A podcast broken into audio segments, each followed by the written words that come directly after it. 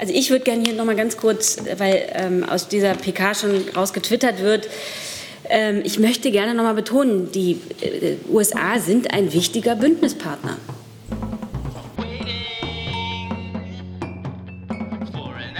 Liebe Kolleginnen, liebe Kollegen, herzlich willkommen zur vermutlich vorletzten Regierungspressekonferenz dieses Jahres.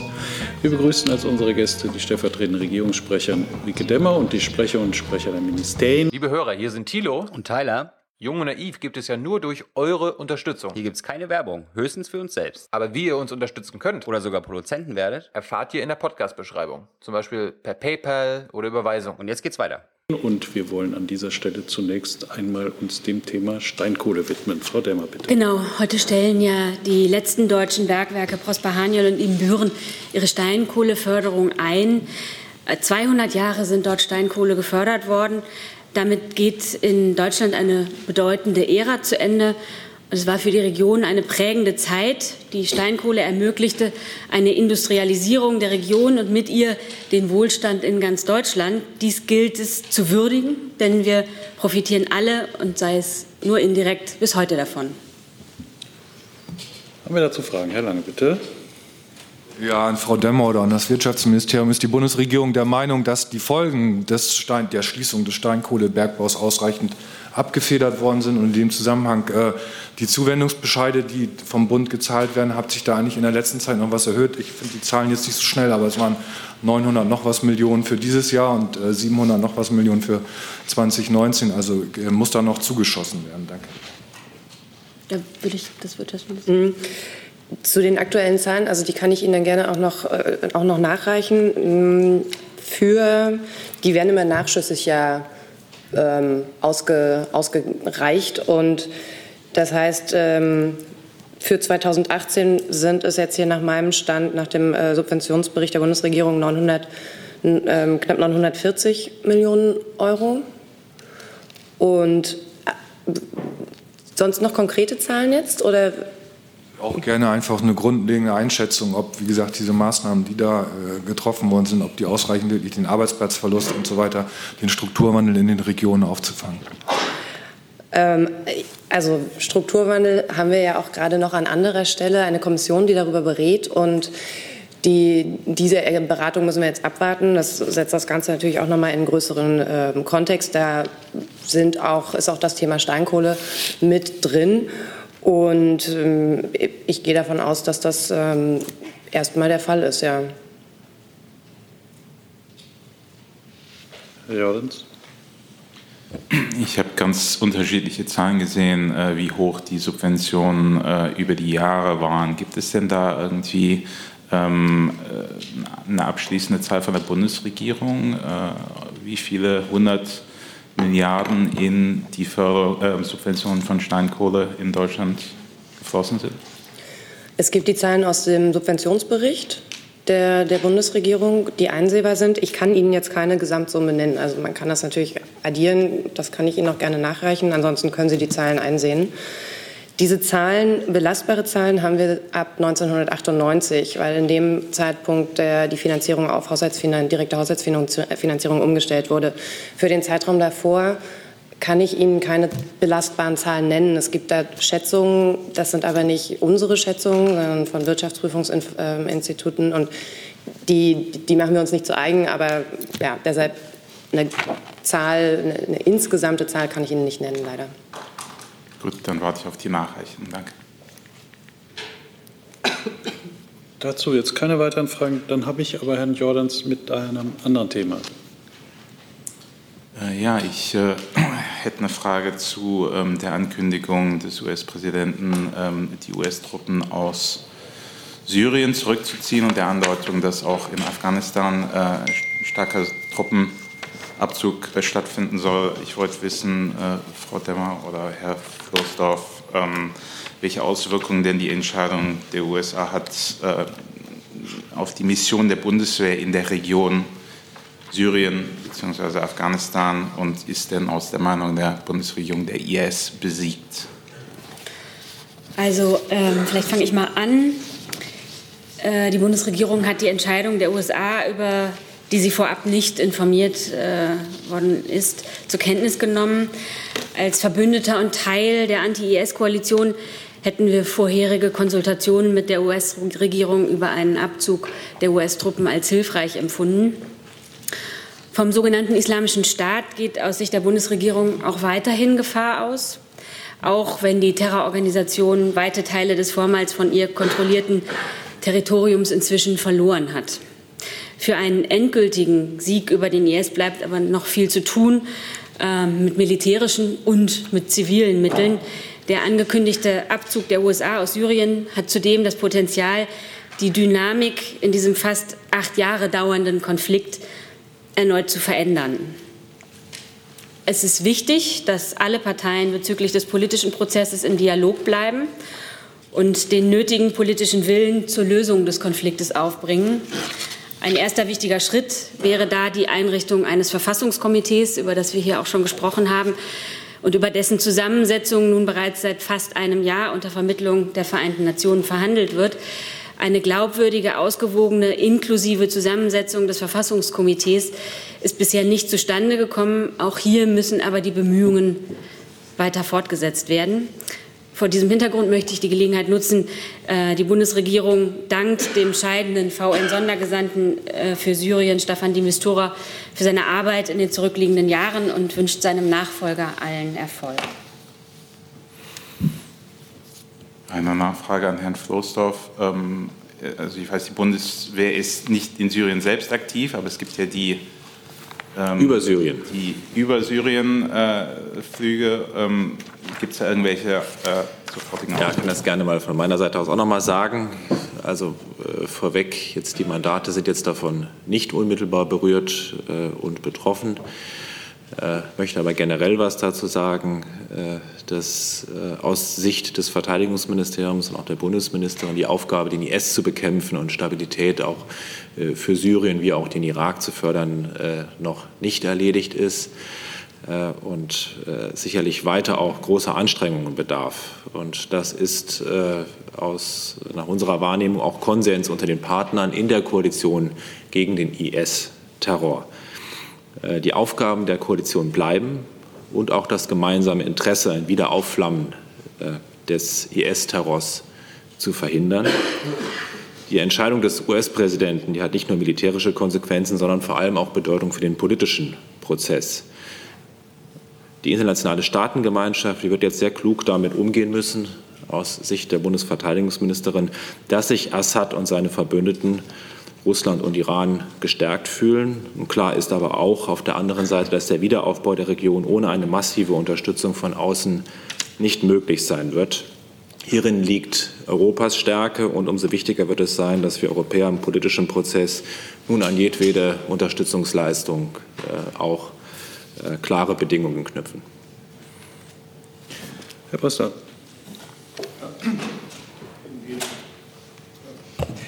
In dem Zusammenhang äh, ist ja auch der US-Verteidigungsminister Mattis äh, zurückgetreten. Äh, er hat das verbunden mit dem Hinweis, wie wichtig Bündnispartner für die USA seien.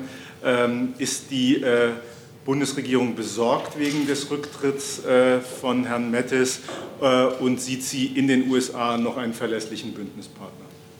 Also wir haben das zur Kenntnis genommen und ich möchte hier noch mal ausdrücklich betonen, dass wir mit dem amerikanischen Verteidigungsminister Mattis immer sehr vertrauensvoll und gut zusammengearbeitet haben. Äh, Nachfrage, Nachfrage vielleicht an Herrn Floßdorf. Äh, Herr Mattis war ja besonders ein wichtiger Ansprechpartner für Verteidigungsministerin von der Leyen. Ähm, ist sie erschrocken, schockiert über den Rücktritt? Die Ministerin bedauert äh, die Ankündigung äh, sehr. Äh, der amerikanische Verteidigungsminister Jim Mattis ist immer ein verlässlicher Stabilitätsanker in der NATO gewesen und auch ein Garant für die transatlantischen Beziehungen. Und natürlich liegt schon in der Natur des Amtes, die USA haben eine überragende Rolle für die Sicherheitsarchitektur in der Welt tragen da auch eine überragende Verantwortung. deswegen ist es wichtig aus Sicht der Ministerin, dass auch äh, möglichst zügig auch Klarheit über die Nachfolge und äh, den künftigen Kurs äh, äh dort auch herrschen wird. Herr Jung. Ja, zu den militärischen Konsequenzen, Herr Flossdorf, die Sie angesprochen haben. Die amerikanische Seite hat auch äh, Reuters gesagt, dass die Anti-ISIS-Koalition, also die Tornado-Einsätze, wo die Bundeswehr zum Beispiel beteiligt ist, äh, auch zu Ende gehen wird. Wissen Sie da schon mehr? Also der Truppenabzug ist ja das eine, was verkündet wurde. Wissen Sie heute schon, ob auch ähm, zum Beispiel die, der Tornado-Einsatz zwangsläufig beendet wird? Also es gibt ja äh, eine ganze Koalition gegen den IS-Terror. Äh, die Haltung der, äh, des Verteidigungsministeriums habe ich Ihnen gerade dargelegt. Äh, mir sind solche Informationen nicht bekannt. Das deutsche Mandat ist nicht direkt davon betroffen. Soweit ich weiß, beziehen sich jetzt auch die Äußerungen die mir bekannten Äußerungen von amerikanischer Seite beziehen sich jetzt auch nicht auf mögliche Einsätze von Verbündeten. Aber wenn die Amerikaner dann nicht mehr mitfliegen, dann macht ja quasi der deutsche Tornado-Einsatz ja auch wenig Sinn, oder? Oder betanken Sie auch Tornados betanken nicht, Herr Jung. Die machen Fotos. Ja, aber es gibt ja auch die Luftbetankung. Die gibt es auch, aber es fliegen ja auch nicht nur Amerikaner, sondern es fliegen ja auch andere. Also es würde ohne die Amerikaner gehen. Herr Jung, äh, das sind jetzt alles reine Spekulationen, äh, da ich auch den amerikanischen Äußerungen äh, bisher nicht entnehme, inwieweit sich das jetzt in der Breite auf das amerikanische Engagement für die Region erstreckt, möchte ich auch mit Ihnen überhaupt gar nicht an dieser Stelle hier spekulieren. Ich kann Ihnen nur sagen, derzeit unmittelbar ist das deutsche Engagement und das deutsche Mandat nicht von den bisherigen Ankündigungen betroffen. Ähm, vielleicht kann ich da ergänzen, dass aus unseren Gesprächskontakten mit Washington, die wir in den letzten zwei Tagen sehr intensiv haben, ähm, auch nicht ähm, der Anschein, also auch nicht die Aussage getroffen wurde, dass die amerikanische Seite sich jetzt aus der Anti-IS-Koalition ihre, ihre Arbeit dort plant zu beenden. Wir sind mit der amerikanischen Seite in Kontakt. Es gibt viele Fragen, die wir haben und wir stimmen uns eng mit der Syria Small Group ab. Wir stimmen uns eng mit unseren europäischen Nachbarn ab und ähm, auch mit den Partnern in der Region wird die Abstimmung zu suchen sein. Und ich glaube, wir, wir müssen uns in den ähm, nächsten Tagen in Ruhe einfach anschauen, welche möglichen Konsequenzen das für das Gesamtgefüge ähm, in der Region und für unser Engagement und das Engagement der verschiedenen Organisationen dort haben wird. Herr Delfs. Frau Demmer, Sie hatten ja eben gesagt, dass die Bundesregierung äh, eine vorherige Information durchaus für hilfreich gehalten hätte. Das ist ja schon jetzt in diplomatischer Sprache eigentlich eine relativ ähm, ähm, ja, scharfe Rüge gegenüber den USA. Ähm, gab es denn da auch seitens der Bundeskanzlerin noch mal ein Gespräch mit Herrn Trump oder Bemühungen, da auch nochmal weitere Aufklärung zu haben oder eben auch klar zu machen, dass vielleicht bei weiteren Abzügen aus irgendwelchen äh, relevanten Regionen vielleicht auch äh, der deutsche Bündnispartner gerne vorher informiert werden würde. Und dann nochmal die Frage aufgenommen von Herrn Kollegen Brössler, ähm, die Frage nach dem verlässlichen Bündnispartner. Sieht die Bundesregierung tatsächlich noch die USA als einen verlässlichen Bündnispartner an? Also vielleicht die zweite Frage zuerst. Ähm, wie Sie wissen, stehen Europa und die USA im 21. Jahrhundert zahlreichen Herausforderungen gegenüber. Und es ist die tiefe Überzeugung der Bundesregierung, dass es im deutschen, aber auch im amerikanischen Interesse liegt, dass wir diese Herausforderungen gemeinsam meistern. Ähm, es gibt eine tiefe Freundschaft zwischen Deutschland und den USA, die sich ähm, nach dem Zweiten Weltkrieg entwickelt hat.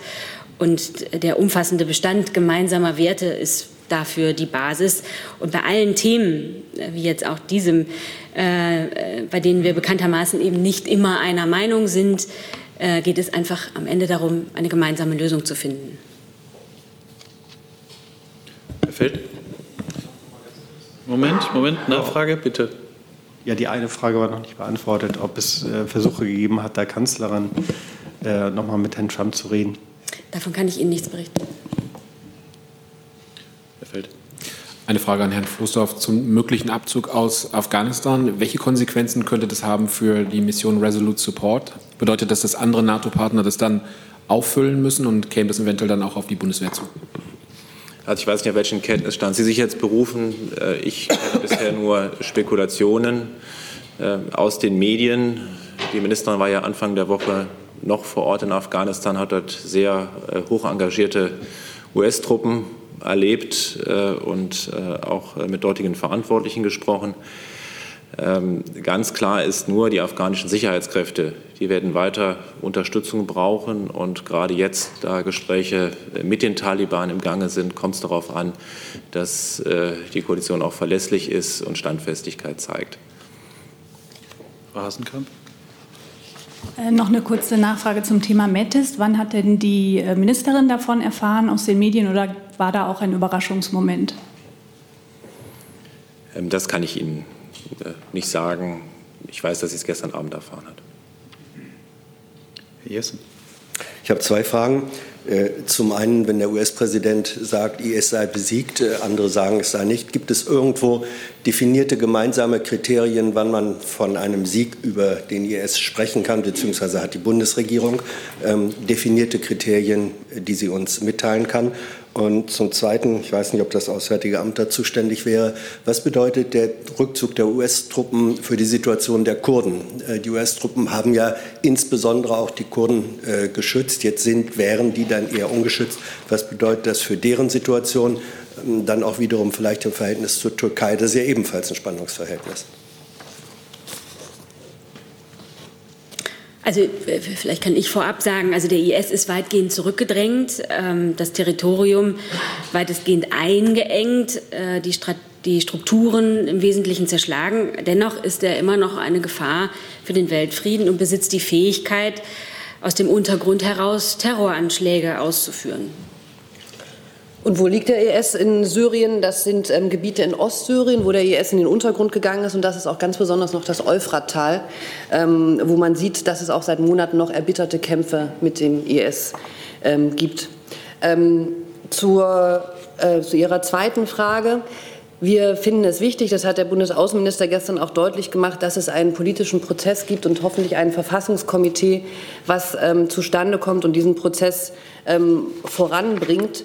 Denn auch und gerade jetzt ist es aus unserer Sicht absolut prioritär, dass ähm, die Lage dort nicht weiter eskaliert. Und ja, das richtet sich auch an ähm, die Türkei, ähm, von der wir hoffen ähm, und wo wir es prioritär finden, dass die Türkei auch in dieser Situation jetzt möglichst verantwortungsvoll handelt. Und das ist ein Appell, ähm, den wir auch unseren türkischen Gesprächspartnern in geeigneter Weise dieser Tage übermitteln. Wir hoffen, dass es dort ähm, zu keiner äh, militärischen Eskalation kommt, denn eine solche ähm, Eskalation wäre das Gegenteil davon, die Lage dort jetzt ruhig zu halten und hin auf einen politischen Prozess ähm, zu arbeiten.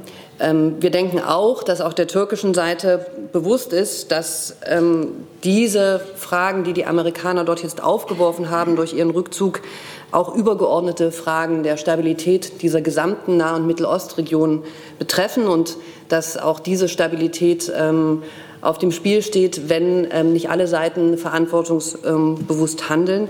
Und deshalb appellieren wir eben, dass unser Ziel ist es, dass die ohnehin schon schwierige Lage in Syrien jetzt nicht noch schwieriger und komplizierter werden dürfte und ähm, dass es ähm, dies könnte auch in niemandes Interesse sein, finden wir und das ist eine Botschaft, die wir auch überbringen.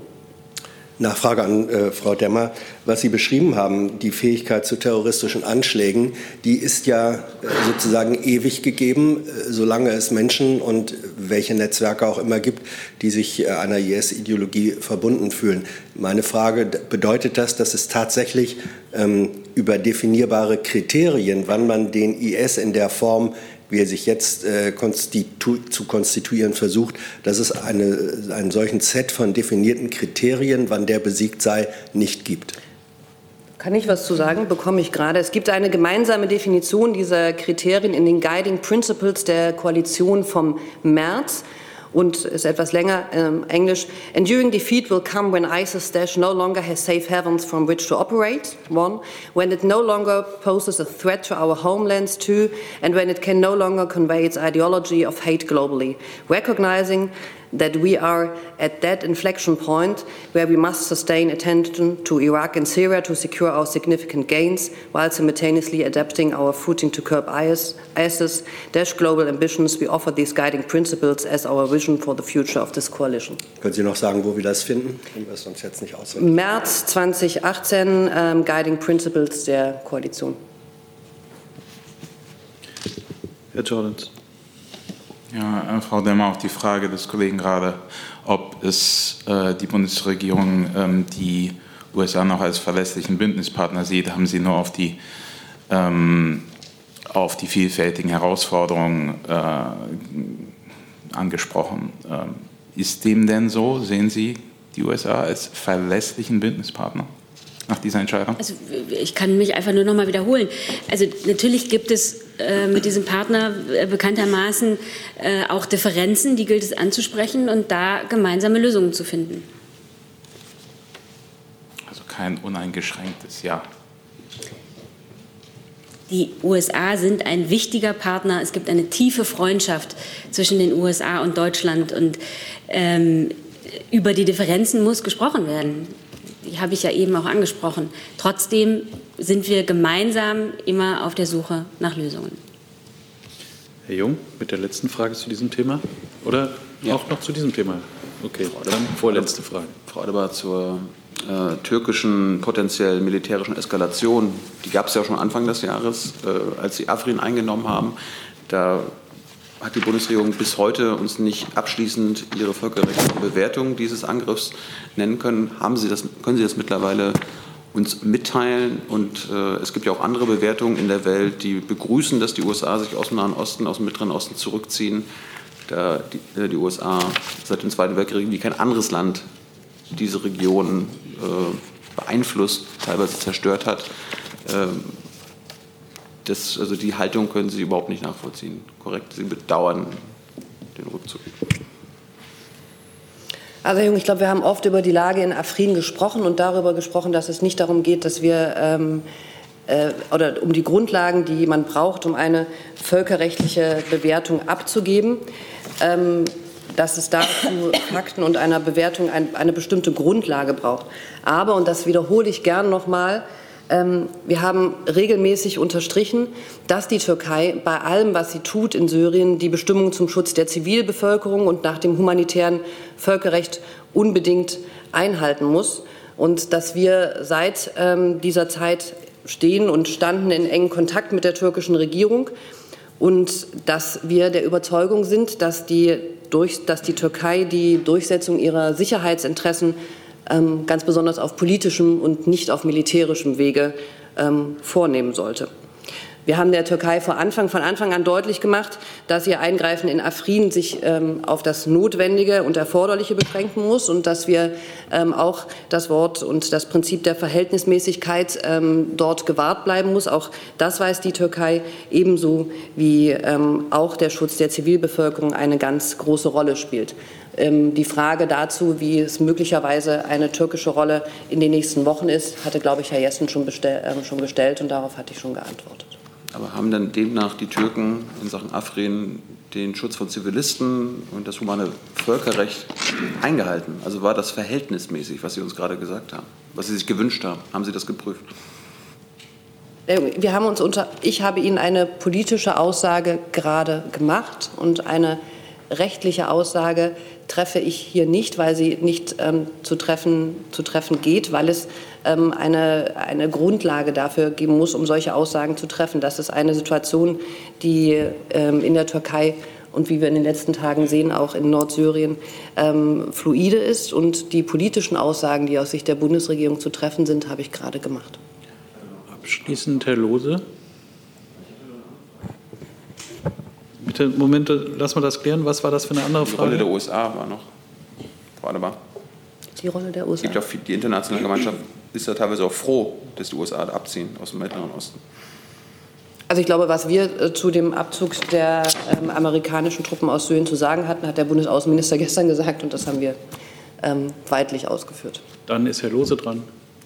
Herr Floßdorf, unabhängig von, ähm, wie Sie sagten, Gerüchten oder genaueren Informationen über das, was die Amerikaner im Fall Afghanistan planen. Könnten Sie uns bitte mal sagen, wie wichtig heute die Präsenz der amerikanischen Truppen für den Bundeswehreinsatz in Afghanistan ist? Also ich würde gerne hier noch mal ganz kurz, weil ähm, aus dieser PK schon rausgetwittert wird, ähm, ich möchte gerne noch mal betonen, die äh, USA sind ein wichtiger Bündnispartner.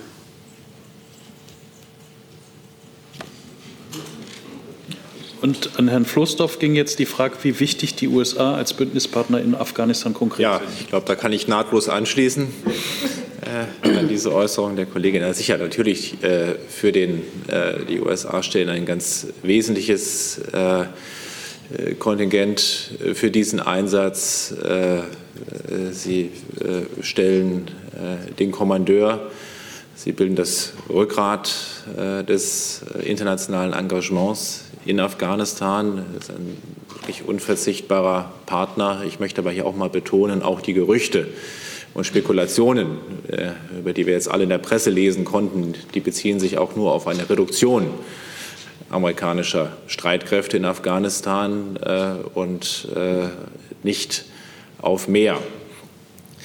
Trotzdem, es bleibt ein gemeinsames Interesse.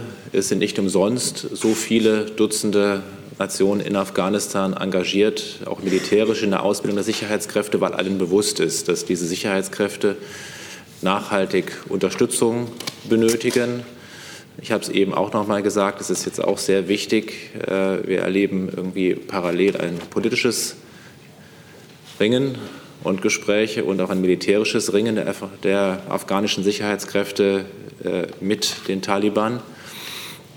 Beides findet parallel statt, der Aussöhnungsprozess, der politische Prozess äh, und äh, das militärische Tauziehen, das im Moment in einem Patt besteht.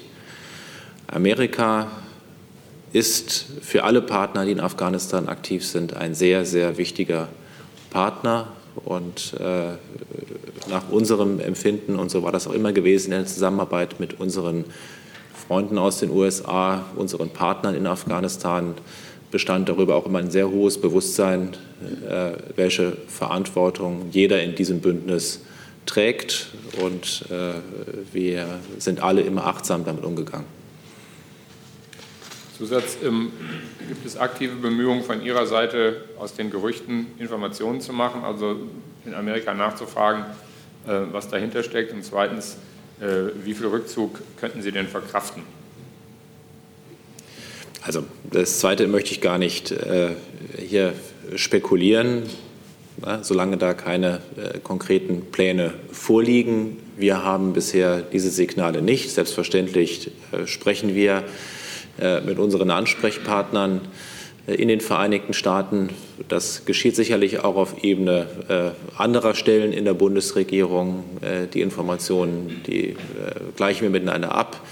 Äh, wir fragen nach äh, und wir warten auf das, äh, was offiziell ist, das, was handfest ist und ergehen uns hier vorher nicht in Spekulationen.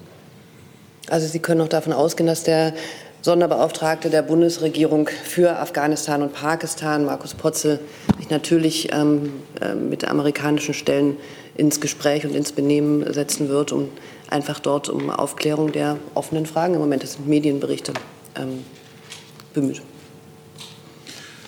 Gut, dann sind wir damit durch und jetzt geht es darum, wie wir inhaltlich äh, die zweite Hälfte unserer Pressekonferenz äh, gestalten. Ich habe hier neue Themen angemeldet, bisher von Herrn Lange, Herrn Bauchmiller, Frau Timo Fefer, Herrn Lohse, ähm, Herrn Reiche, Frau Lindner, Herrn Grimm und Herrn Jung. Soweit. Die Frage war das. Die Frage war das. Dann ist das gestrichen, aber Herr Jordans kommt noch dazu. Dann fangen wir mit Herrn Lange an. Bitte schön. Ich hätte gerne das Verkehrsministerium zum Thema Drohnen gefragt, also der Fall Gatwick. Äh, gibt es Auswirkungen direkt auf den Flugverkehr auch in Deutschland, die Sie irgendwie feststellen können? Und wollen Sie, können Sie allgemein noch mal was äh, zur, zur, Sicherheitslage, was Drohnen angeht, auf äh, deutschen Flughäfen sagen? Danke. Gerne. Ich fange jetzt mal mit dem allgemeineren Part ähm, mal an. Ähm, und zwar Drohnenaufstiege und Flüge sind also über einem Flughafengelände verboten. Gleiches gilt auch für die Sicherheitszone von 1,5 Kilometer um das Flughafengelände selbst beziehungsweise um den Flughafenzaun auch herum. Verstöße gegen diese Regel sind als gefährlicher Eingriff in den Luftverkehr definiert. Ein Verstoß gegen diese Verbotsregel ist Strafbestand der in Deutschland gemäß Paragraph 315 StGB mit einer Freiheitsstrafe von sechs Monaten bis zu zehn Jahren geahndet werden kann. Die Deutsche Flugsicherung informiert auch schon seit mehreren Jahren intensiv zum Thema richtiger Drohnenflug und veröffentlicht auch die Sichtungszahlen und warnt vor dem Einsatz von Drohnen an Flughäfen.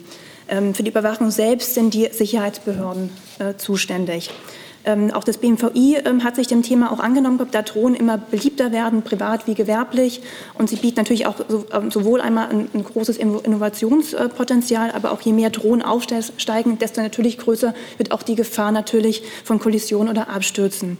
Ähm, deswegen wurde im Jahr 2019 der Betrieb von Drohnen deshalb neu geregelt. Die Verordnung ist seit dem April, 7. April 2017 auch in Kraft. Ähm, Ziel äh, von der Verordnung war es, so einmal äh, mehr oder weniger Chancen zu eröffnen für diese Technologie, aber natürlich auch auf jeden Fall die Sicherheit im Luftraum dadurch auch zu erhöhen. Das heißt, mehr Schutz auch noch für die Privatsphäre sowie auch Vorteile für die gewerblichen Nutzer. Was damals auch neu eingeführt wurde, war, dass die Sicherheit ähm, einmal dadurch noch verbessert wurde, indem man klare Regeln zum Betrieb eingeführt hatte, unter anderem auch die Kennzeichnungspflicht für Geräte ab 0,25 Kilogramm sowie die Kenntnisnachweise für Geräte ab 2 Kilogramm. Gatwick, also hat das Auswirkungen? Und, und wenn Sie dieses, das so referieren, haben Sie eine Statistik, äh, ob die Zahl von Drohnenvorfällen, sage ich jetzt mal, in irgendeiner Form zugenommen hat? Gibt es da eine Zahl? Eine genaue Zahl liegt mir nicht vor, wobei man auch solche Zahlen natürlich immer ins Verhältnis äh, setzen muss, über die auch die steigende Anzahl auch von Drohnen selbst. Die ist natürlich in den letzten Jahren auch sehr stark gestiegen, aber die genauen Zahlen von den vergangenen Jahren liegen mir nicht vor. Aber die deutsche Flugsicherung kann hier gerne Auskunft geben. Möchten Sie ergänzen? Also wenn nicht gefragt wird. Bitte. Ich kann gerne ergänzen äh, aus Sicht der, der Sicherheitsbehörden. Zunächst mal würde ich gerne eine allgemeine Bemerkung machen. Nach 8 des Luftsicherheitsgesetzes ist der Betreiber eines Flugplatzes äh, zum Schutz des Flughafenbetriebs vor Angriffen auf die Sicherheit des Luftverkehrs äh, verpflichtet. Nichtsdestotrotz ist es natürlich so, dass allgemein in der Sicherheitslandschaft das Einwirken von Drohnen auf bestimmte Situationen, bestimmte Szenarien kein äh, neues Thema ist. Es gibt bereits seit mehreren Jahren eine äh, zentrale Forschungsstelle beim Bundeskriminalamt, die sich sowohl szenarienbasiert als auch technikbasiert äh, mit diesen Szenarien beschäftigen. Und es gibt in der deutschen Sicherheitslandschaft selbstverständlich auch äh, entsprechende äh, Führungs- und Einsatzmittel für solche Szenarien. Dazu, Herr Grimm. Ja, ich wollte Sie noch mal fragen, ähm, nach dem Vorfall von Gatwick sind denn jetzt ähm, stärkere Anstrengungen unternommen worden, um die Flughäfen zu schützen? Gibt es da vielleicht Anfragen an die Bundespolizei, äh, an, äh, von den Flughafenbetreibern? Ähm, wird man da jetzt in den nächsten Tagen vielleicht mehr unternehmen? Vielleicht können Sie da noch mal ein bisschen was dazu sagen. Also es ist natürlich so, dass vor dem Hintergrund der, der äh, jüngsten Geschehnisse in, äh, in, Gatwick ist die Diskussion äh, natürlich noch mal etwas äh, befördert worden. Ähm, es sind viele Beteiligte betroffen. Äh, da beteiligt sich natürlich auch, äh, beteiligen sich natürlich auch die Luftsicherheitsbehörden an den Gesprächen. Ähm, konkrete Ergebnisse kann ich aber hier an der Stelle noch nicht bekannt geben. was die Sicherheitsmaßnahmen angeht, kann ich nur sagen, die sind gleichbleibend hoch.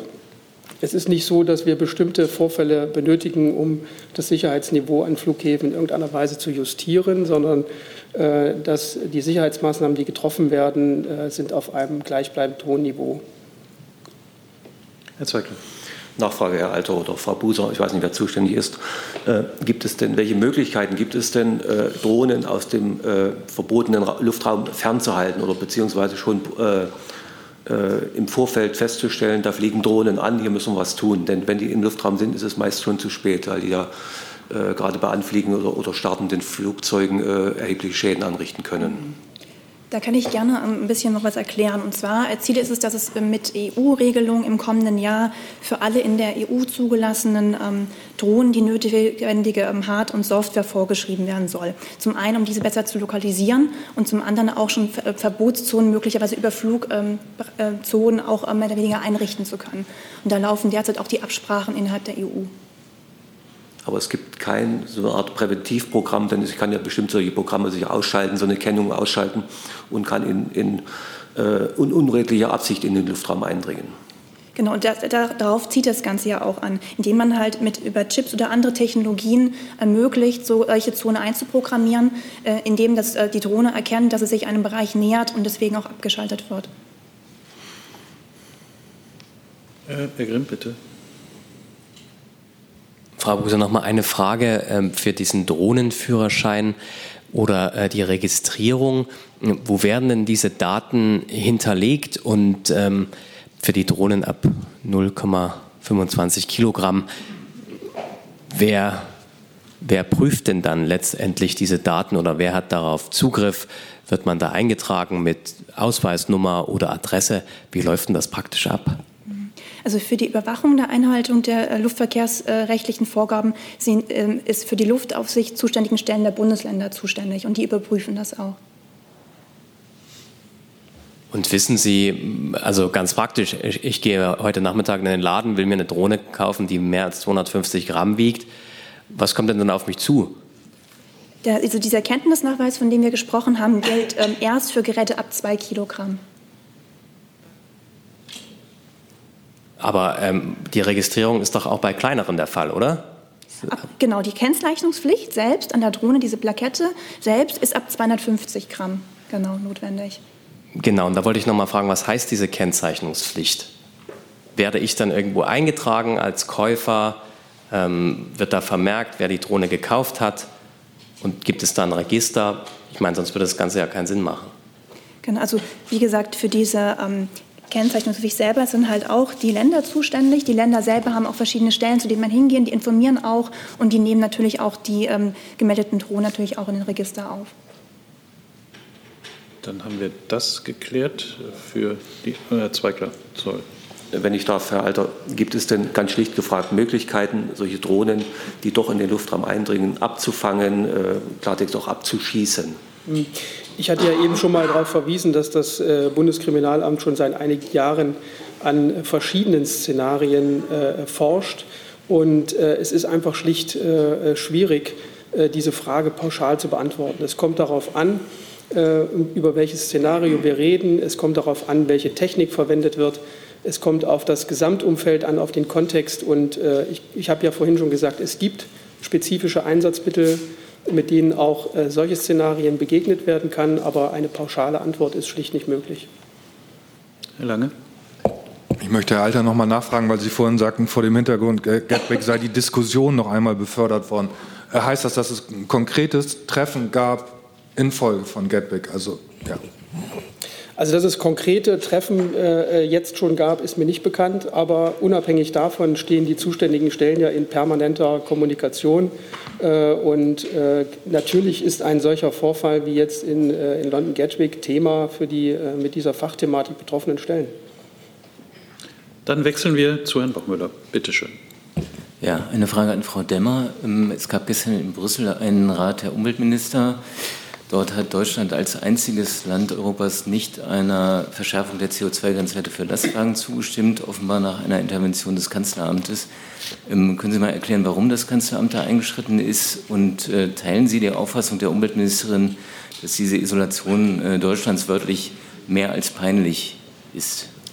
Also wie Sie ja wissen, haben sich die Umweltminister beim EU-Umweltrat gestern auf eine gemeinsame Position der Mitgliedstaaten zu einem Verordnungsvorschlag zur Festsetzung von CO2-Normen für Lkw und Busse für die kommenden Verhandlungen mit dem Europäischen Parlament geeinigt. Äh, mit dieser Verordnung würden erstmals auch schwere Nutzfahrzeuge in Ziele für die Verringerung der Treibhausgasemissionen einbezogen. Äh, so soll es auch für Nutzfahrzeuge verbindliche Grenzwerte geben, um den Ausstoß von Kohlendioxid bei neuen Modellen bis zum Jahr 2030 um 30 Prozent zu reduzieren. Sie wissen auch, Sie haben es erwähnt, dass die Bundesumweltministerin sich gestern in der Abstimmung enthalten hat. Deutschland hatte den Kommissionsvorschlag unterstützt. Der Rat der Umweltminister ist in seiner Sitzung aber sehr kurzfristig substanziell davon abgewichen. Und deshalb war es nicht möglich, bis zur unmittelbar anschließenden äh, angesetzten Abstimmung darüber eine abgestimmte Haltung in der Bundesregierung zu entwickeln. Ähm, der Beschluss des Rates wird ja nun im weiteren Verfahren mit dem Europäischen Parlament verhandelt. Zusatz. Und finden Sie das auch peinlich, dass Deutschland da alleine steht? Ausgerechnet wieder bei einem Klimathema? Die Aussagen der Ministerin stehen für sich. Äh, ich habe jetzt erklärt, das ist ja ein ganz normales Prozedere. Wenn es innerhalb der Bundesregierung keine abgestimmte Haltung gibt, dann äh, wird, äh, hat das zur Folge, dass es, hat das eine Enthaltung zur Folge. Ähm, und das ist ja auch nicht das erste Mal, dass so etwas vorkommt. Herr Jessen. Direkte Nachfrage ans BMU. Ähm, Frau Schulze hat ja in dankenswerter Klarheit gesagt, sie hätte gern zugestimmt, aber das war wegen der Nichteinigung mit dem Kanzleramt nicht möglich. Heißt Kanzleramt in dem Fall äh, Chefebene, Kanzlerin oder ist das auf unteren Ebenen geregelt worden? Über diese nächtlichen Gespräche zwischen dem BMU und dem Kanzleramt will ich im Detail nichts sagen, aber äh, klar ist, dass Frau Demmer gesagt hat, dass wir uns nicht einigen konnten in diesem Moment und wir selbstverständlich deshalb uns enthalten haben. Aber nächtliche Gespräche lässt darauf nee, nicht schließen. nächtlich, die waren nachmittags, glaube ich. Das, so schlimm war es nicht. Aber üblicherweise wird sowas doch, äh, wenn es um solche Sachen geht, wir hatten ja auch schon vergleichbare Fälle, wo dann Enthaltungen resultierten. Das waren schon immer Ministergespräche gewesen. Ja, klar. Ja, danke. Dann wechseln wir das Thema zu Frau Timofeva. Frau Demmer, ich wollte erneut fragen über das Schreiben des russischen Patriarchen zur Lage in der Ukraine. Ist es verschwunden? Also, wir können mit äh, Auswärtigem Amt äh, nichts finden. Vielleicht hat doch die Bundeskanzlerin bekommen. Das Außenministerium. Also uns ist nach wie vor jedenfalls im Auswärtigen Amt kein solches Schreiben bekannt. Tut mir leid, Frau Timo Pfeffer. Und die Bundesregierung auch, äh, weil also Brief war nicht eigentlich ans Auswärtige Amt äh, gesendet, sondern persönlich an die Bundeskanzlerin. Wir hatten Ihnen ja letzte Woche unter drei eine äh, Nachmeldung also, äh, zugeschickt. Ähm, dazu habe ich keinen neuen Stand. Danke. Dann wechseln wir zu Herrn Reiche.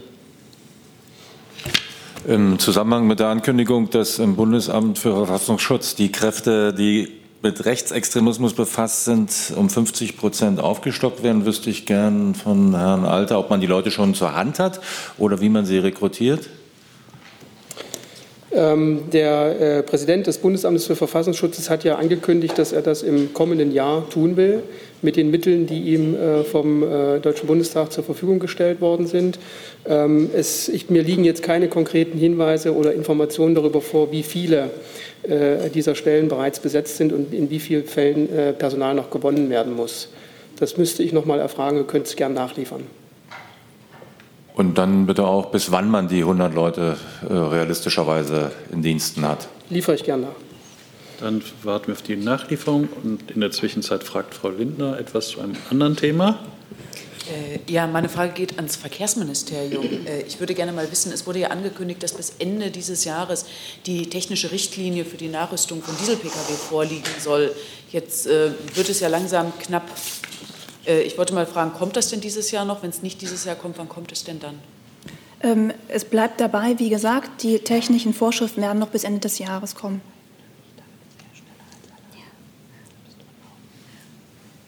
Okay, dazu nichts weiter. In dem Tempo kommen wir schneller durch. Ähm, Herr Grimm, mit dem nächsten Thema. Hat sich, dann kommen wir noch schneller durch. Herr Jung. Ja, Thema Israel äh, und Unterstützung der NGOs. Da gab es ja jetzt in den letzten Tagen noch ein bisschen mehr Medienberichte. Frau Demmer, können Sie uns vielleicht bestätigen? Äh, der jeweils hat berichtet, dass während der israelisch-deutschen Regierungskonsultation im Oktober die israelische Seite Frau Merkel persönlich ein Schreiben, dieses siebenseitige Schreiben über die Finanzierung von NGOs, ähm, dass er ihr das übergeben hat. Können Sie uns das bestätigen? Und Frau Adebar, es heißt, dass das Auswärtige Amt auf hoher Arbeitsebene ein klärendes Treffen hier in Berlin mit den Israelis haben will bzw. haben wollte, aber die israelische Seite das ablehnt. Können Sie uns dazu mehr sagen? Also ich vielleicht zuerst, äh, die Bundesregierung und die israelische Regierung stehen in engem und regelmäßigem Austausch zu zahlreichen Fragen. In diesem Rahmen werden selbstverständlich auch Informationen auf mündlichem und schriftlichem Wege ausgetauscht. Der Austausch umfasst auch die Arbeit ausländischer Nichtregierungsorganisationen in Israel über die konkreten Inhalte und vertraulichen Gespräche mit ausländischen Regierungen. Wie schon erwähnt, äh, können wir aber grundsätzlich keine Angaben machen. Ja, das Schreiben ist ja, ist ja nicht öffentlich, aber ich verstehe das jetzt, dass Sie das bestätigen, dass es diesen Austausch über Nichtregierungsorganisationen gab. Wir stehen in einem regelmäßigen Austausch zu also vielen Themen und dazu gehört sicher auch immer wieder das Thema ausländische Nichtregierungsorganisationen. Darüber hinaus kann ich Ihnen keine Angaben machen.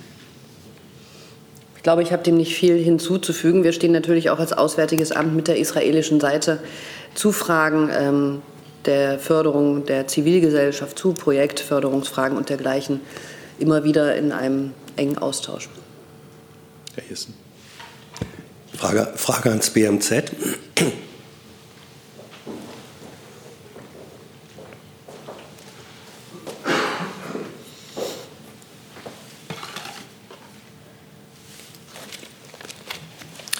Das BMZ hatte ja vor einigen Tagen in dieser Causa erklärt, dass ein Schreiben der israelischen Regierung an sie mit diesem Inhalt nicht eingegangen sei. Ähm, das hatte auch niemand gesagt. Also Sie dementieren etwas, was gar nicht äh, gefragt worden war. Dementieren Sie denn, dass Ihnen der Text eines solchen Schreibens, nicht in Form eines adressierten Briefes, aber ein schriftlicher Text, der diese sieben Seiten äh, umfasst, und der von der deutschen Regierung unter anderem damit auch dem BMZ äh, verlangt oder erwartet, dass die Unterstützung von NGOs eingestellt, mindestens überprüft wird, weil dies als Einmischung in die inneren Angelegenheiten Israels betrachtet wird. Möchten Sie dementieren, dass Ihnen ein solcher Text vorliegt und bekannt ist? Und dann die anschließende Frage, wie geht die Bundesregierung um mit einem solchen Begehren, Frau Demmer? Kann es ganz kurz machen. Ähm, mir ist weder ein Text noch ein Schreiben bekannt. Dieser Text, ein solcher Text, ist dem BMZ nicht bekannt? Richtig. Oder ist er Ihnen persönlich nicht bekannt? Er ist weder dem BMZ noch mir persönlich bekannt. Interessant. Ich kann ganz, ganz ähm, grundsätzlich sagen, dass die Bundesregierung im Ausland immer nur Projekte fördert, keine NGOs als gesamte Institution.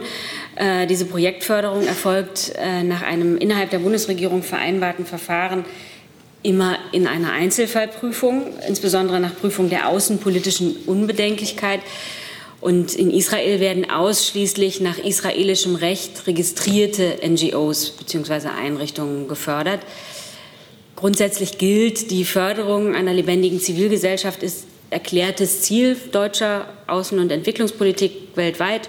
Und zur Unterstützung dieses Ziels fördert die Bundesregierung im Wege der Projektförderung, wie eben geschildert, nach Prüfung äh, der Unbedenklichkeit im Wege der Einzelfallprüfung Projekte äh, von Nichtregierungsorganisationen, die eben den außenpolitischen Grundsätzen der Bundesregierung entsprechen. Also wenn zum Beispiel konkret in diesem Zusammenhang, in diesem teilweise nicht bekannten Schreiben kritisiert wird, dass äh, auch aus Bundesmitteln Women for Peace unterstützt werden. Das ist ja kein Projekt, das ist ja eine Organisation. Ähm, dann sagen Sie jetzt praktisch, das findet nicht statt.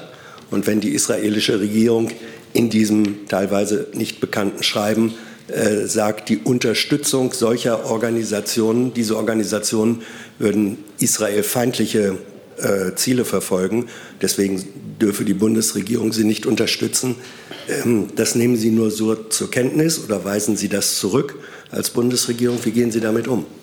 Also sehen Sie mir nach, dass ich jetzt nicht über die einzelnen Förderbescheide informiert bin zu einzelnen NGOs. Deswegen habe ich hervorgeschoben, ganz grundsätzlich ist das äh, die Art und Weise, der Weg und äh, sind, ist die Maßgabe, unter der wir fördern. Und wir fördern Projekte. Darüber hinaus habe ich nichts hinzuzufügen. Eine letzte Nachfrage von Herrn Jung. Ja, konkret zu diesen Projekten äh, bzw. Organisationen, äh, Frau Wolf. Das BMZ unterstützt äh, zum Beispiel Coalition of Women for Peace, wie Herr Jessen gerade schon gesagt hat, und die Combatants for Peace. Das wissen auch die Israelis, das finden die doof. Ähm, werden Sie 2019 diese Organisation auch noch finanziell unterstützen? Und Frau Adebar, äh, wie sieht das mit der Organisation Gisha aus, die das AA direkt finanziert hat bis dieses Jahr. Können Sie uns das für das nächste Jahr schon sagen? Weil das würde ja Aufschluss darauf geben, wie Sie reagieren, ob Sie den israelischen, den israelischen Wünschen nachkommen. Zu der Frage kann ich Ihnen hier und jetzt keine Auskunft geben. Können Sie es nachreichen heute? Ich kann gerne nachfragen. Heute noch? Bitte? Kriegen wir das heute noch? So schnell wie möglich. Danke. Und Frau Adebar? Ich kann Ihnen auch zu der Organisation GISHA keine konkrete Auskunft geben. Wir sind in der Projektplanung 2019 und soweit ich weiß, sind da noch keine abschließenden ähm, Entscheidungen gefallen.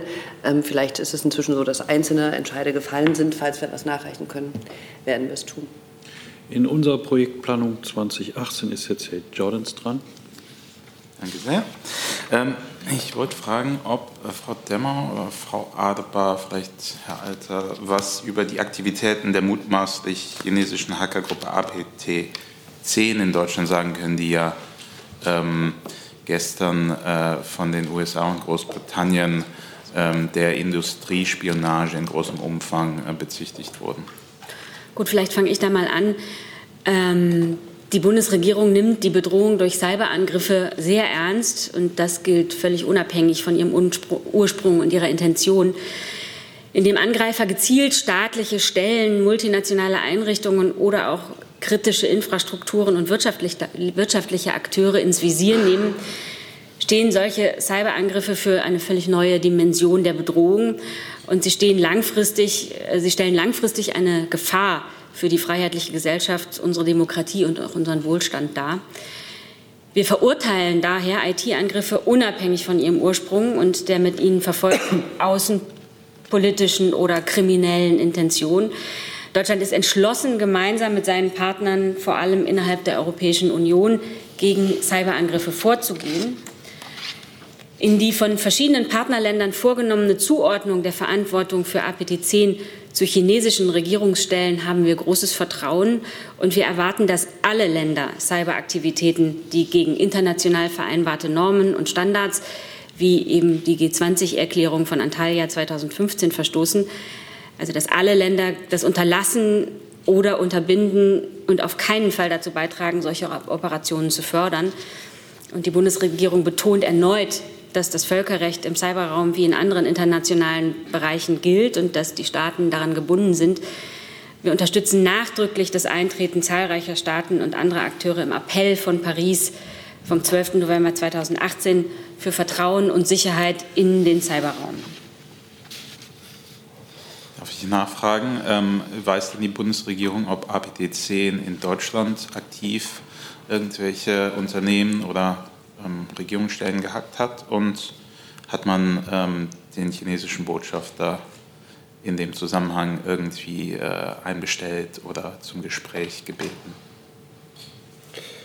Vielleicht äh, zur ersten Frage. Ähm, das äh, Bundesamt für Sicherheit in der Informationstechnik hat in Abstimmung mit dem Bundesamt für Verfassungsschutz äh, zeitnah Kontakt aufgenommen mit möglicherweise betroffenen äh, Unternehmen in Deutschland ähm, und auch über die Erkenntnislage informiert. Das ist generelle Praxis des BSI, wenn Erkenntnisse oder Informationen über Cyberangriffe vorliegen, ähm, Betroffene, potenziell Betroffene zu informieren und auch bei der äh, Behebung des Problems zu unterstützen. Weitere Angaben kann ich aus Vertraulichkeitsgründen leider nicht machen. Ähm, wir können ja auch unter zwei oder drei gehen. Ich habe keine äh, Informationen, die ich äh, weitergeben möchte. Dann ist Frau Adler dran. Ja, ich glaube, ähm, zu vertraulichen Gesprächen mit der chinesischen Seite, die es gibt, ähm, kann ich hier im Einzelnen keine Stellung nehmen. Es ist klar, dass die Themen, die auch Frau Demmer in dem Statement für die gesamte Bundesregierung angesprochen hat, natürlich Themen sind, wie wir mit der chinesischen Seite ähm, offen besprechen. Außenminister Maas war auch kürzlich in China. Das sind Themenkomplexe, die eine Rolle in unserem Verhältnis spielen. Herr Jung kurze Lernfrage, Herr Alter. Äh, es ist ja hier immer von russischen, chinesischen, manchmal iranischen, amerikanischen Hackergruppen die Rede. Ist der Bundesregierung zumindest eine deutsche Hackergruppe bekannt? Gibt es in Deutschland Hackergruppen? Äh, dazu liegen mir keine konkreten Informationen vor. Müsste jetzt spekulieren, reiche ich gern nach. Danke. Dann wechseln wir zu Herrn Brössler und einem anderen Thema. Äh, sorry, der ist es. Frau Adebar, am 1. Januar wird Deutschland ja nicht ständiges Mitglied äh, im UN-Sicherheitsrat. Können Sie uns ein bisschen vorbereiten, was, äh, äh welche Themen der Bundesregierung am meisten Kopfzerbrechen bereiten, was zumindest am Anfang die Bundesregierung da beschäftigen wird? Ja, ähm, Wir freuen uns, dass wir für zwei Jahre nicht ständiges Mitglied des Sicherheitsrates der Vereinten Nationen werden. Und wir wollen uns dort aktiv und in enger Abstimmung mit unseren europäischen Partnern und auch in einer europäischen Art und Weise, die sozusagen als gesamtüberwölbendes ähm, Ziel über unserer Mitgliedschaft liegt, aktiv einbringen. Natürlich wird es Themen geben, die ähm, äh, auf der Hand liegen, weil sie aktuell politisch sind. Themen, die wir uns setzen oder Schwerpunkte sind zum Beispiel ähm, Klima und Sicherheit, der Nexus zwischen dem Klimawandel, der die zunehmende Sicherheit von immer größerer Anzahl von Staaten weltweit bedroht. Das betrifft Inselstaaten, das betrifft ähm, Staaten in Afrika, Staaten in Asien und auch wir in Europa spüren ja die Auswirkungen des Klimawandels. Also dieser, diese Verbindung zwischen beiden, die Auswirkung von Klima und Sicherheit ist eines der Themen, das wir im Sicherheitsrat voranbringen wollen. Ein zweites Thema, das wir im Sicherheitsrat voranbringen wollen, ist ähm, Frauen, Frieden und Sicherheit. Das heißt, wir werden uns ähm, für die Rolle von ähm, Frauen in ähm, Konflikten, für ihren Schutz, ähm, für ihren humanitären Schutz und auch äh, für Engagement zum Beispiel wiederum in Peacekeeping-Organisationen, also eine verstärkte Rolle von Frauen dort einsetzen. Das wird ein Thema sein. Und im März 2019 wird Frankreich den Vorsitz im Sicherheitsrat haben und unmittelbar darauf werden wir im April des kommenden Jahres den Vorsitz im Sicherheitsrat übernehmen. Wir planen dort eine Jumelage-Präsidentschaft. Das heißt, wir werden unsere beiden ähm, ähm, Turns ähm, aufeinander abstimmen. Und ähm, wir wissen auch jetzt schon, dass für die französische Seite das Thema ähm, Peacebuilding und Peacekeeping ein wichtiges sein wird. Und auch das wollen wir natürlich aufnehmen und dort zu diesem Thema weiterarbeiten. Zusatz? Zusatz, ja. bitte. Äh, nur nachgefragt, äh, ist denn so eine Mitgliedschaft jetzt schwieriger geworden durch die Haltung der US-Regierung, dadurch, dass es eigentlich keine, keine äh, gemeinsame westliche Gruppe mehr gibt äh, im UN-Sicherheitsrat? Wie, der, wie operativ der Sicherheitsrat ist, wird sich in den einzelnen Dossiers, glaube ich, differenziert zeigen. Das ist ja auch jetzt schon so. Sie sehen zum Beispiel zu Syrien eine Blockade durch Russland. Da haben wir hier mehrfach darüber gesprochen. Ich glaube, zwölf Vetos sind dort eingelegt worden. Natürlich ist es so, dass ähm, Amerika im Sicherheitsrat eine ganz entscheidende Rolle spielt. Und wir gehen jedenfalls mit ähm, dem Ziel dort rein, ähm, unsere Themen, die ich gesagt habe, möglichst breit aufzustellen und für möglichst viel Zustimmung zu werben. Und wir hoffen, dass wir auch da mit der amerikanischen Seite in einen konstruktiven und verlässlichen Dialog treten können. Das ist zumindest mal das, womit wir starten. Herr Jung? Frau Dabbar, als ich zuletzt mit dem UN-Botschafter geredet hatte, hatte der angekündigt, dass man versuchen will, sich mit den Franzosen zu verabreden, dass man immer zusammen abstimmen werde im Sicherheitsrat. Ist das jetzt offiziell? Also, dass es eine enge Abstimmung mit Frankreich geben wird, habe ich gerade dargestellt. Ja, ja. Ich, die konkrete Äußerung des Botschafters ist mir jetzt ähm, nicht bekannt. Dass Europa insgesamt ähm, gerne möchte, dass es mit einer Stimme spricht und natürlich auch Frankreich und Deutschland möchten, dass wir mit einer Stimme sprechen können, ist, glaube ich, auch ähm, a given. Ähm, und das ist so der, der Ansatz, mit dem wir starten. Okay. Hey Leute, Jung und Naiv gibt es ja nur durch eure Unterstützung. Ihr könnt uns per PayPal unterstützen oder per Banküberweisung, wie ihr wollt. Ab 20 Euro werdet ihr Produzenten im Abspann einer jeden Folge und einer jeden Regierungspressekonferenz. Danke vorab. Dann ist Herr Feld dran mit einer letzten. Da, das ist es. Eine Frage an Herrn Alter zum Thema äh, Flughäfen, Sicherheit, mögliche Aussperrung. A, gibt es da neue Erkenntnisse, die, mit, die Sie mit uns teilen können? Und etwas spezieller, die DPA berichtet äh, von einer möglichen Spur, die nach Aachen führt. A, können Sie das bestätigen? Und B, können Sie uns da im Detail was zu sagen? Ich kann Ihnen sagen, dass wir die äh, Maßnahmen, die getroffen worden sein sollen, aus den Medien kennen. Äh, wir geben dazu aber keine, keine Kommentierung ab. Ich bitte Sie, die Fragen an die zuständigen Behörden in Baden-Württemberg zu richten.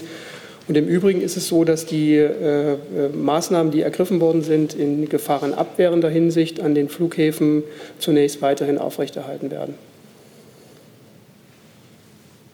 Dann sind wir am Ende da gibt es noch eine Nachlieferung, bitte schön. Und zwar die Summe zu den ähm, Subventionen von Subventionen für Steinkohle.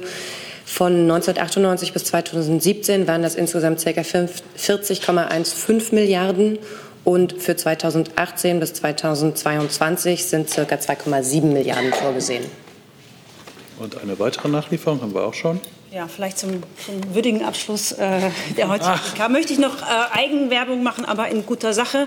Das BMF hat auch dieses Jahr äh, eine Weihnachtsmarke herausgegeben für alle die, die noch nicht ihre Weihnachtspost verschickt haben oder sich jetzt angeregt fühlen, das mal wieder auf klassischem Wege zu tun. Ähm, diese Wohlfahrtsmarke äh, ist mit einem ähm, zusätzlichen Betrag von 30 Cent versehen, die einem guten Zweck ähm, zugutekommt und ähm, bitte Sie sozusagen, äh, wenn Sie sozusagen noch Marken kaufen, doch daran zu denken, dass dieses Angebot besteht. Vielen Dank und schöne Weihnachten. Genau. Ich wünsche auch allen wunderbares, entspanntes Weihnachtsfest und einen guten Rutsch.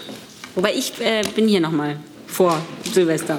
Also bevor ich wir weiß zum, nicht, wie das den anderen geht. bevor wir zum guten Rutsch kommen, erstmal frohe Weihnachten allen Kollegen und vor dem guten Rutsch sehen wir uns in einer Woche noch mal in diesem Format hier wieder. Bis dahin alles Gute.